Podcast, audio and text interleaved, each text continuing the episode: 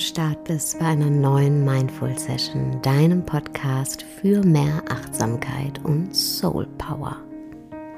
Mein Name ist Sarah Desai und heute möchte ich gern über Veränderung sprechen. Kennst du das? Du liegst abends im Bett und dann denkst du dir, wenn ich erstmal Zeit habe, dann lege ich richtig los. Dann fange ich an, Sport zu machen und zwar richtig intensiv oder dann schreibe ich mein Businesskonzept und zieh durch, dann gibt es kein Halten mehr. Dann wird alles anders. Das sind sehr schöne Gedanken, aber wahrscheinlich bleibt es auch dabei. Denn der Freiraum, um diese wunderbaren Dinge zu tun, der kommt nicht einfach so den müssen wir uns nehmen. Und das ist gar nicht so schwer, denn wir brauchen dafür nicht ganz viel Zeit. Nein, es reicht ein kleines bisschen Zeit, regelmäßig.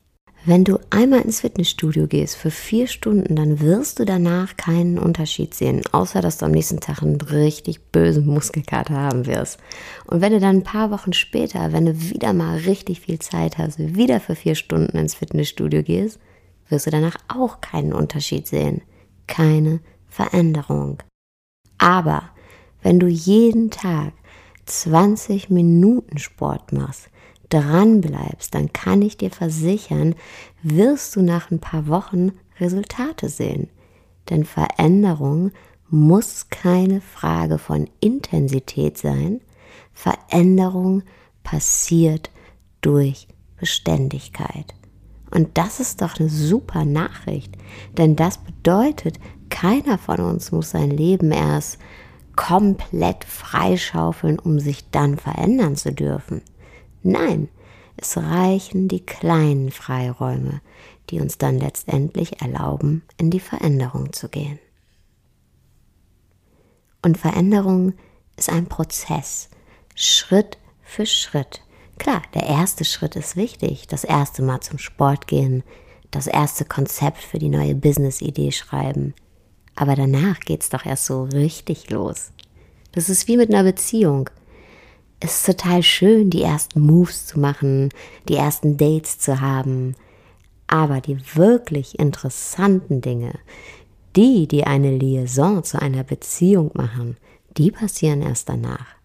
Denn es sind nicht die einzelnen Events, die uns Menschen vertrauen und lieben lassen, sondern es ist die Beständigkeit, uns jeden Morgen aktiv dafür zu entscheiden, miteinander durchs Leben zu gehen und entsprechend miteinander umzugehen.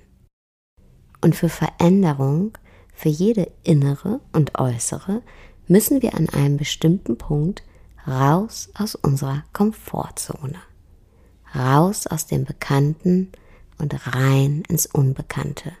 Und ganz oft kommen dann Gedanken wie, ah, ich würde ja gern, aber was ist, wenn jetzt der falsche Zeitpunkt ist oder wenn ich noch nicht bereit bin?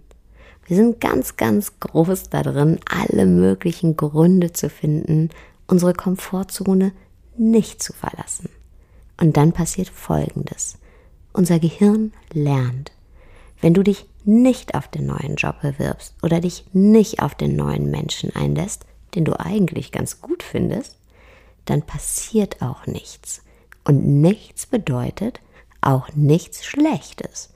Du bekommst keine Absage, du wirst nicht zurückgewiesen und dann stellst du auf einmal eine positive Verbindung her zwischen Nichthandeln und vermeintlicher Sicherheit. Dein Unterbewusstsein denkt sich dann, hm, ich habe nichts gemacht und mir ist auch nichts Schlimmes passiert. Ist doch gar nicht so schlecht. Und schon ist die Mauer um deine Komfortzone herum ein kleines Stückchen höher geworden. Und nach ein paar Mal nicht trauen, nicht handeln, ist die Mauer irgendwann so hoch, dass du selber gar nicht mehr drüber schauen kannst. Und den Glaubenssatz hast, ach, auf der anderen Seite ist eh nichts Interessantes. Veränderung ist nichts für mich. Mir geht es hier am besten auch wenn sich das hier eigentlich gar nicht so gut anfühlt. Und diese Denke, die uns in der Komfortzone hält, basiert auf nur einem einzigen Motiv, und das ist Angst. Denn immer, wenn wir uns auf was Neues einlassen, egal ob das jetzt ein neuer Mensch ist, ein neuer Job, eine neue Stadt, eine neue Idee, selbst ein neues Hobby, bei allem, was neu ist, kennen wir den Weg nicht. Wir wissen nicht, wie es sein wird. Und wir wissen nicht, wo wir ankommen werden. Und das macht uns Angst. Dabei gibt es ganz viele Situationen, in denen wir uns im Alltag schon trauen, uns auf das Unbekannte einzulassen. Zum Beispiel, wenn wir einen Urlaub buchen, an einen Ort, an dem wir noch nicht waren, dann wissen wir auch nicht, wie es werden wird. Egal wie gut wir recherchiert haben und egal mit wie vielen Leuten wir gesprochen haben, die schon mal da waren. Wir können letztendlich nicht zu 100 Prozent wissen, ob es uns da gefällt und ob der Urlaub gut wird. Aber wir buchen ihn trotzdem und steigen trotzdem in den Flieger und dann schauen wir mal, was passiert. Und zum Glück tun wir das, weil sonst würden wir nur zu Hause sitzen. Wenn du also das nächste Mal denkst, ah, ich würde ja gern, aber schwierig, dann erinnere dich doch mal an die letzte Situation, in der du was Neues ausprobiert hast. Und denk noch mal zurück an die Ängste und die Vorurteile, die du hattest. Und schau, ob die sich wirklich bestätigt haben. Meistens tun sie das ja nicht. Und selbst wenn sie sich bestätigt haben, dann überleg doch mal, ob sich daraus nicht vielleicht der nächste positive Rückschluss ergeben hat, die nächste Tür geöffnet hat, sich eine neue Perspektive aufgetan hat. Es geht nicht immer darum, die richtigen Entscheidungen zu treffen.